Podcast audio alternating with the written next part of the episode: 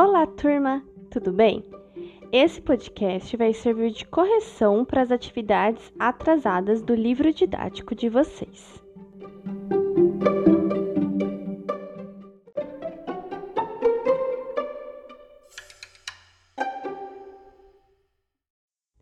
Então, como eu acho que vocês já sabem, a gente está um pouco, talvez muito, atrasado nas correções do livro didático. Então, para a gente andar juntinho, conteúdo, correções, eu decidi fazer esse podcast, tá? Para a gente acabar se entendendo melhor, chegando mais próximo do conteúdo que estamos falando agora, nesse presente momento, tá? Então, esse podcast servirá de correção. Então, quando você estiver escutando esse podcast, esteja com o seu livro didático do lado para você ir conferindo suas respostas, arrumando, anotando, acrescentando, beleza? Vai ser uma grande conversa, na verdade. Capaz que ele fica até um pouquinho grande, tá? Vai ser uma grande conversa sobre tudo isso. A gente vai começar lá com a educação e a religião nas 13 colônias, lá na página 54 do livro didático de vocês. Aqui vocês tinham um texto, né, com algumas imagens sobre essa junção que tinha nas colônias da educação e da religião, como elas andavam juntinhas, e vocês tinham três questões a partir da página 56 para responder sobre isso. Então vamos falar sobre elas. Primeiramente, questão A da página 56. Compare a religião e a conduta religiosa exercida nas 13 colônias com as demais áreas coloniais do continente americano.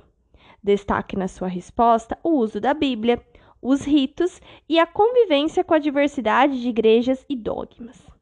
Vamos lá, comparar a religião e a conduta religiosa das 13 colônias com o restante aqui da América. Primeiro, foi muito diferente a colonização americana com a nossa colonização. Isso vocês já sabem, né? E a religião também foi um. Nas duas, é, nas duas colonizações, a religião teve um papel principal de destaque nessas duas, nessas duas colonizações. Primeiramente, na colonização americana. A colonização americana ela teve lado a lado, assim, juntinho com a religião. A religião sempre estava muito presente, por quê? porque é, essa esses povos que vêm aqui para onde hoje é os Estados Unidos, que eram as 13 colônias, eles eram povos que vieram fugidos da Inglaterra, porque eram povos principalmente protestantes, que estavam sendo puritanos, que estavam sendo perseguidos, e aí eles vêm para essa terra para fugir do rei, que queria a conversão deles, eles não queriam se converter. Então, já eram povos muito caracterizados pela religião, porque eles estavam fugindo para continuar com a sua religião. Então, você já pode pensar a partir desse momento que eram povos muito religiosos. É, quando eles chegam aqui, toda a cultura deles, o cotidiano, os ritos, tudo vai ser pautado pela religião. E era uma religião principalmente protestante, o que hoje em dia são os evangélicos. Não existiam muitos católicos no, nos Estados Unidos. Isso é um traço que dura até os dias atuais. Só que quando fala protestante, a gente fala várias versões do protestantismo. Então a gente vai começar a ter os batistas, os puritanos, todas essas versões que existem até hoje na igreja evangélica também. Então, não era uma religião só, não era um único protestante, eles já eram subdivididos, entendem? Quando eles vêm para cá, então, toda a vida deles vão ser pautada nisso. De tudo, tudo. Imaginem até mesmo a Bíblia. A Bíblia vai estar traduzida para o inglês. Por quê? Porque eles previam que qualquer pessoa poderia ler a Bíblia e não apenas um padre, como era na religião católica. Qualquer um tinha esse direito, tinha esse acesso. É, o jeito de viver, os rituais, a questão de ir nos cultos todo domingo. Isso era um costume deles, muito dentro assim da sociedade. E isso vai estar muito refletido também na educação. A gente vai falar um pouco sobre isso também. Mas vai estar muito refletido nessa educação que era exercida nas 13 colônias. Ela andava muito junta. É, lá também existiu um pouco, de certa forma, essa missão evangelizadora de tentar converter os indígenas para religião protestante. É, existiu sim, porém foi uma foi numa medida um pouco menor do que a que ocorreu aqui na América do Sul. Então já vamos falar sobre a América do Sul. Diferente lá dos Estados Unidos, né? A América do Sul, ela foi colonizada primeiramente como uma colônia para retirar tudo que fosse valioso daqui e levar para a Europa. E só depois de muito tempo é que as pessoas começam a colonizar aqui, começam a morar aqui. Então foi uma colonização já diferente. Outra questão em relação à religião. Aqui eram os colonizadores eram países católicos, Brasil, Portugal, o restante aqui, né, espanhol, aqui dos outros países da América Latina, eram países católicos e eles vão vir com uma missão evangelizadora muito grande de converter esses índios ao catolicismo, muito mais empenhados do que os americanos. Então eles realmente vão acabar destruindo algumas aldeias indígenas, tipo separando, destruindo a cultura, porque eles realmente vão impor muito o catolicismo. Aqui não estava muito ligada essa questão da educação e tal. Então a religião realmente tinha esse intuito de fazer as pessoas se converterem, mas ela estava presente sim na sociedade, mas não era uma presença tão grande como acontecia nas 13 colônias, tá? Os dogmas eram muito diferentes, mas não era tão explícito, tá bom? Essas são as principais diferenças, as principais comparações, né? Na página 57, letra B, pergunta o seguinte: na antiga religião das 13 colônias, qual relação existia entre a religiosidade e o desenvolvimento da educação? Explique. Aqui sim a gente vai falar sobre essa comparação religião e educação. O que acontece? Ela estava a religião ela estava muito presente na educação, a educação, as duas estavam andando muito junto, né? Por quê? Porque para você, o primeira, a primeira questão era a seguinte: é, se todo mundo tem acesso à Bíblia, a Bíblia está traduzida em inglês. Todo mundo tem acesso a ela. Você não precisa ser um padre, você não precisa ser uma pessoa específica para fazer a leitura da Bíblia. É, os cultos, todo mundo tinha esse acesso muito fácil à Bíblia, essa leitura. Na época, na Igreja Católica, não era assim. Na Igreja Católica, a Bíblia era em latim. O padre fazia missa em latim e quase ninguém sabia latim. Então, não era um acesso tão fácil a essas escrituras. Nas 13 colônias era muito simples. Só que se todo mundo tem acesso às escrituras e todo mundo pode ler a Bíblia, beleza. Mas como que as pessoas vão ler a Bíblia se elas não são alfabetizadas? Então eles vão começar. Por isso que esse é o primeiro fator que faz as duas coisas andarem muito juntas. Eles vão começar a ensinar as pessoas a valorizar a educação por conta disso, primeiramente, para essas pessoas saberem ler. É, nas escolas, as pessoas também tinham matérias relacionadas à religião. Então, além delas saberem ler a Bíblia, elas iam se aprofundar mais em relação aos dogmas da igreja, aos rituais da igreja, à religião. Elas iam se aprofundar muito em relação a isso. É claro que elas iam aprender outras coisas, mas elas tinham essa matéria específica, né? E isso vai acabar acompanhando todo o percurso das 13 colônias. Vão ser colônias bem diferentes, por conta da maioria ser alfabetizada, é, de vão começar a surgir muitas universidades lá, é, an antes até do que aqui, porque eles vão procurar então se empenhar em outros meios, se empenhar em outros caminhos, né, da educação. É, acabar se formando em outras profissões. Então, essa relação se inicia principalmente por conta disso, tá? Dessa religiosidade, essa intenção de se ler a Bíblia, de se entender as palavras de Deus. Na letra C, perguntava: Como você vê a relação entre igreja, religião e escola? Aqui eu não vou falar muito, era uma questão pessoal. Era a opinião de vocês. O que vocês acham que. Qual a opinião de vocês sobre a religião e a escola atualmente, tá? Nos dias de hoje. Você é a favor? Você é contra? Por quê? Então era uma questão pessoal, tá bom? Lá na página 58 começava a, a, atividade da história de Pocahontas. Vocês tinham um texto também, os podcasts que eu fiz, e só tinha uma questão, que era para pesquisar como se deu a relação, na página 60, né? Pesquisar como se deu a relação entre indígenas e colonos nos Estados Unidos, e destacar e comparar como os europeus, tanto católicos como protestantes, convertiam indígenas para a fé cristã. Então a gente volta nisso. Estados Unidos, essa a relação entre indígenas e colonos vai ser muito diferente da relação entre indígenas e colonos aqui da América, né? Aqui na América era realmente uma, uma relação muito de imposição. Então, aqui na América, eles realmente convertiam as pessoas, as pessoas eram obrigadas a se tornar católicas. Isso era uma obrigatoriedade. Lá na colônia norte-americana tinha, sim, essas missões, missões evangelizadoras, mas não eram tão grandes quanto as que existiam aqui, tá? Aqui na América isso era bem mais presente. E ainda no Brasil teve uma relação até que boa entre portugueses e indígenas, comparada aos espanhóis. Na Espanha, é, os espanhóis eles chegavam e massacravam os indígenas, matavam todos. Se eles não morriam com doenças, eles provavelmente morriam massacrados por esses por esses espanhóis. Lá nos Estados Unidos não houve isso, não houve esse massacre. Porém, houve, de certa forma, uma tentativa de conversão.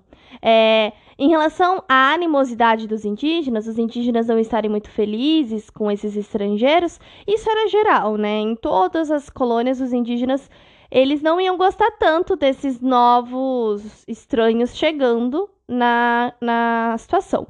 Uma das. Na, na, no seu local. Uma das situações que também aconteceu diferente foi aqui no Brasil, que os portugueses enganaram muitos indígenas, fazendo eles trabalharem quase como escravos e oferecendo objetos de, que não tinham valor, como espelhos. E os indígenas que nunca tinham visto um espelho, uma pessoa chega para você, mostra o espelho e fala que ele é valiosíssimo, é claro que eles iriam acreditar. Então teve uma certa enganação aqui no Brasil, e isso não aconteceu tanto nos Estados Unidos, mas houve sim guerras entre índios e, e norte-americanos, é, principalmente pelos indígenas não aceitarem esses povos, porque de certa forma eles chegavam achando que o território era deles, né? Eles chegavam é, pegando os locais, modificando, e os indígenas já moravam lá, né? Imagina alguém chegando na sua casa e achando que a casa é dele, assim. É meio que essa sensação que os indígenas vão ter. Então, houve uma certa animosidade, uma certa intriga, conflito, guerras, tá? Na atividade 6, as ideias de John Locke, da página 60, vocês também tinham um texto para ler e mais algumas perguntinhas para serem respondidas. Então, lá na página 62, a primeira questão perguntava o que você entende por monopólio e parlamento. E falando para você falar sobre esses conceitos. Era bem fácil, né? Numa pesquisa. Monopólio é sempre é, você ter algo. Você tem um monopólio de algo. Você possuir algo. Então, monopólio, por exemplo, uma casa pode ser um monopólio. Sempre é algo que você possui. Já parlamento, acho que isso vocês já sabem, né? Era uma assembleia é, que nessa questão aqui da Inglaterra, tudo, ela tinha o intuito de ajudar o governante a governar. Então, essa ajuda viria muitas vezes por, por forma de votação. Então, esse governante, ele não teria o direito de colocar o que ele bem entendesse como lei. Primeiro passaria pelo parlamento para ser votado, para depois essa lei ser colocada em ação ou não. Então, o parlamento sempre é um conjunto de pessoas, uma assembleia de pessoas que vai ter essa função, principalmente de decidir, de votar, né, relacionada a isso da política, tá? Na questão B da mesma página, explique como era a base contratual entre Estado e cidadãos proposta por Locke em sua filosofia. O que acontecia? O Locke ele acreditava nessa filosofia da base contratual entre os, o Estado, o país, o governo, né, e os cidadãos. O que seria isso? O objetivo dessa base contratual era que o Estado garantisse os direitos do homem. Quais os direitos dos cidadãos? Quais eram os direitos dos cidadãos? A liberdade, a felicidade e a prosperidade. Ele tinha que garantir isso. Isso era a tarefa do Estado. Enquanto o Estado, quando eu falo Estado, eu sempre falo governo, país, tá? Enquanto o Estado está garantindo isso, beleza. Tranquilo, pode continuar o governo, ah, os cidadãos não vão se meter naquele governo. A partir do momento que o Estado não está garantindo esses direitos do homem, aí sim os cidadãos tinham direito à revolução, tinham direito à rebelião. Então, eles tinham direito de tirar aquele governo. A partir daí. Então, tudo estaria indo muito bem, muito maravilhoso se ambos estivessem cumprindo as suas partes. A partir do momento que o Estado não cumpre a sua parte, que era de garantir os direitos, aí os cidadãos poderiam retalhar. Essa era, essa era a base contratual. Na letra C, Explique como os colonos tiveram acesso às ideias de Locke e como elas interferiram no processo de independência dos Estados Unidos. O que acontece? A gente sabe que lá nas 13 colônias eles eram muito adeptos à educação, certo? E eles tinham um costume dos, dos filhos mais ricos, das pessoas mais ricas, irem estudar na Europa, principalmente na Inglaterra. Então, como essas ideias do Locke eram muito difundidas na Inglaterra, o Locke surgiu na Inglaterra, todo mundo conhecia isso lá e ninguém conhecia aqui nas 13 colônias. Quando esses jovens foram estudar, quando eles retornam, eles retornam junto trazendo essas ideias que eles ouviram lá na Inglaterra e na Europa como um todo. E eles retornam trazendo essas ideias e conforme vão vindo mais jovens, mais eles vão falando sobre isso. É como se colocasse uma pulguinha atrás da orelha. Até então, tudo bem.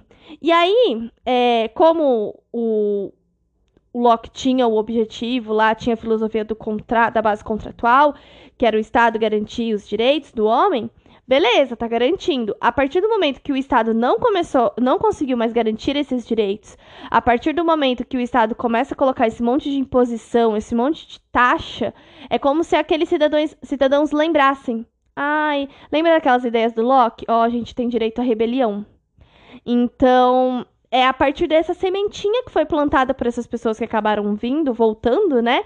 Que aí sim eles depois é, utilizam esses ideais do Locke, principalmente, para construir a sua declaração de independência dos Estados Unidos e entrar em guerra contra a Inglaterra. Então é um processo, né? Vai acontecendo. É como se você fosse colocando a ideia, colocando ideia, colocando ideia, até que chega um momento que a pessoa ela tá numa situação difícil, ela não tá aguentando mais a Inglaterra, eles não queriam mais a Inglaterra, e aí eles decidem colocar aquela ideia em prática, né? Na letra D. Qual a sua opinião sobre o que Locke denomina, denomina direito à rebelião? Aqui era uma questão pessoal também, mas direito à rebelião sempre entra nessa questão de que é, o Estado ele tem que garantir os direitos do homem. A partir do momento que ele não garantir mais, você tem direito a se revoltar e tirar esse governo. Então, o direito à rebelião não era apenas fazer uma revolta e continuar como tá. Era uma rebelião de você mudar a forma de governo, de você mudar o governante, até você conseguir é, uma coisa, um governo que realmente queira o bem, queira o direito do homem, entendeu? Esse direito à rebelião seria mais ou menos o que aconteceu na própria Inglaterra, lá nas revoluções inglesas, onde o povo é, faz uma grande manifestação, uma grande revolta e tira ou a, muda completamente a forma de governo ou muda o governante. Naquele caso, foi a forma de governo. Nesse caso aqui é algo ainda mais extremo, que é a independência do país. Então, se a Inglaterra não está querendo mais é, os nossos direitos, não está dando mais bola para os nossos direitos, então a gente mesmo se comanda, a gente vai ser independente. Então, isso seria esse direito à rebelião, essas pessoas é, realmente tentarem mudar essa, essa forma né, de governo. Na atividade 7 da página 63, Processo de Independência dos Estados Unidos, vocês também tinham alguns textos e algumas questões.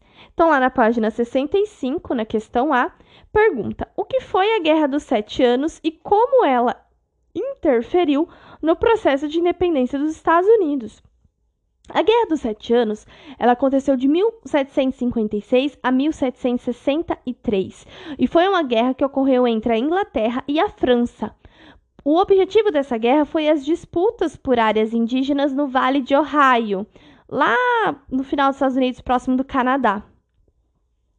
É, essa guerra, então, ela vai ocorrer entre, entre os dois, é, os dois, esses dois países, França e Inglaterra. No final das contas, a Inglaterra vai sair vitoriosa dessa guerra. Porém, é, quem lutou nessa guerra, como ela aconteceu num solo americano, lá no finalzinho, quem luta essa guerra são os próprios colonos das 13 colônias. E quando eles lutam essa guerra, vai acabar despertando neles um sentimento de autoconfiança. Porque assim, eles vão ver que eles estão lutando pela Inglaterra, mas eles ganharam. E quem lutou foi eles. Então isso é como se é, tirasse uma chavinha também. Olha, a gente, se a gente se reunir, a gente consegue. A gente conseguiu do outro, pra, do outro país. Então, eles vão ficar com um sentimento de confiança muito grande. Automaticamente, nesse meio tempo, é, uma guerra custa muito dinheiro, certo? Então, a Inglaterra, apesar dela ter saído vitoriosa da Guerra dos Sete Anos, é, ela teve altos custos nessa guerra, né? Com armamentos, com treinamento de soldados. E aí ela tinha que tirar o dinheiro de algum lugar para custear tudo isso que ela acabou gastando. É, e ela não vai retirar o dinheiro da própria Inglaterra, ela vai começar a retirar o dinheiro das 13 colônias. Lembrem que as 13 colônias eram muito autônomas, então eles não vão aceitar bem esses impostos, esses tributos que a Inglaterra acaba colocando nas 13 colônias, tá? Mas a gente vai falar mais sobre isso. Aqui era só para falar sobre o que era a guerra é, e o que ela acarretou, né, na independência, né? Qual foi a motivação. Então, é principalmente essa. Na questão B da página 66, pergunta: Após a Guerra dos Sete Anos, quais ações contribuíram para agravar os conflitos entre os colonos e as metrópoles inglesas? Então, aqui é onde a gente parou.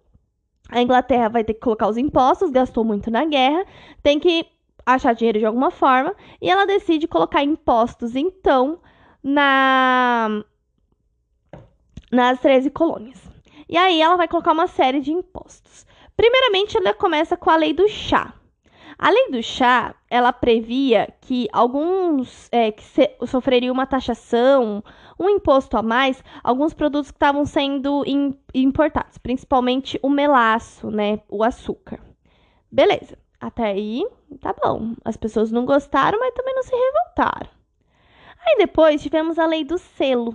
A lei do selo previa que qualquer documento que fosse publicado ele deve, nas 13 colônias, ele deveria passar antes por um departamento inglês e deveria ser cobrado para colocar um selo nessa publicação. Se a publicação não tivesse esse selo, ela não poderia ser publicada. Então, só poderia ser publicado, só poderia entrar em circulação publicações, livros, jornais, canções que tivessem o selo. E para ser colocado o selo, seria cobrado uma taxa. Nesse momento, as pessoas já ficam bravas. Nesse momento, já vai começar a ocorrer uma irritação nesses colonos, eles já vão começar a se revoltar um pouco. Porém, no final ainda aceitam. A gota d'água foi a lei do chá. A lei do chá, ela previa que as únicas é, o único, a única companhia que seria responsável pela venda do chá seria a Companhia das Índias Orientais. Então, os colonos não poderiam mais comercializar chá nem para fora, nem dentro do seu próprio território, nem dentro das 13 colônias. Essa questão vai deixar os colonos muito irritados, porque o chá era um dos artigos que era muito comercializado por eles lá dentro. Então, eles iam perder um dinheiro tremendo, um comércio tremendo. Nessa questão em si, vai ser a grande revolta que vai ter, que eles vão se vestir de índios, eles vão para os navios que tinham os chás, e aí eles vão é, jogar todo esse chá dessas companhias de, orientais, aí eles vão jogar todo esse chá no rio, é, no mar, para estragar tudo. É claro que a Inglaterra não vai deixar isso barato. A Inglaterra vai ficar brava com isso, ela vai se irritar com isso, e aí ela vai colocar mais taxações, mais leis que seriam as leis intoleráveis. As leis intoleráveis eram um conjunto de leis que a Inglaterra fez, ela promoveu, por conta dessa retaliação dos, dos colonos, por conta dessa rebelião dos colonos. E esse conjunto de leis previa várias coisas, como aumentar o, os soldados que estavam dentro das 13 colônias, para eles não terem direito meio que a nada. É, eles teriam que pagar tudo o chá que eles jogaram no rio, na rebelião. É, fechou por, os portos deles, que aí eles não iam com, conseguir comercializar para fora. Era um monte de lei. Se torna um cenário intolerável intolerável. As leis intoleráveis faz com que a população não tolere mais. E aí sim, eles vão se revoltar e vão a ponto de entrar em guerras é, na, da independência, né? Para ter uma independência em relação à Inglaterra. Eles não vão aceitar mais viver com, é, sobre esse esse monte de coisa. Então, tudo isso são as, os antecedentes dessa, desses conflitos, dessas revoltas, né? O que deixa os colonos tão irritados é principalmente esses impostos. A gente sempre tem que lembrar que eles eram muito autônomos é, as 13 colônias. E você chegar do nada e colocar, impor um monte de regras, um monte de impostos, é óbvio que eles não iam aceitar isso de boa, né? Eles acabam se revoltando e acaba acarretando na independência dos Estados Unidos. Na questão C. Debata com professores e colegas as razões que motivaram a Guerra da Independência dos Estados Unidos. É, além de tudo isso que a gente falou, motivações todos esses impostos, né? A gente também tem muito como motivação as ideias iluministas, né? Principalmente do John Locke. Então eles já estão passando por tudo isso, eles vão relembrar todos aqueles a, aquela, aqueles ideais que o John Locke falava, de que o Estado tem que garantir os direitos, a Inglaterra não estava garantindo os direitos deles, e aí eles dire teriam direito à rebelião. Então é isso que eles fazem. Então é bastante essa questão que a gente já estava falando sobre, né? A última atividade, né, atividade 8, a Declaração de Independência dos Estados Unidos, é, vocês tinham. Vamos falar sobre uma questãozinha só, porque a outra vocês vão falar no podcast, né? Que é da página 68, para vocês fazerem uma aproximação entre o conteúdo da Declaração da Independência dos Estados Unidos e as ideias de John Locke. Aqui é o direito do homem, principalmente, tá? Então, na declaração, para vocês verem, os colonos vão se espelhar tanto nas ideias do John Locke que quando eles vão produzir a sua declaração de independência, eles vão pegar os ideais que o John Locke falava, que eram os ideais dos direitos do homem, principalmente que todos são iguais, todos os homens são iguais, todos os homens têm direitos e todos têm direito à rebelião. Então, eles vão pegar e também o direito à vida, à liberdade e à busca da felicidade. Eles vão pegar esses ideais que o John Locke falava, que ele previa antes, e vão trazer para sua declaração de independência também. E depois, né, isso vai acabar pautando depois também os direitos humanos, que é algo que vocês vão ver, vão me falar no podcast, na verdade. É isso, espero que tenha ficado um pouco claro tudo isso que eu falei para vocês. Espero que vocês tenham conseguido entender, compreender, corrigir. Agora a gente anda certinho, atividade e correção. É isso e até mais.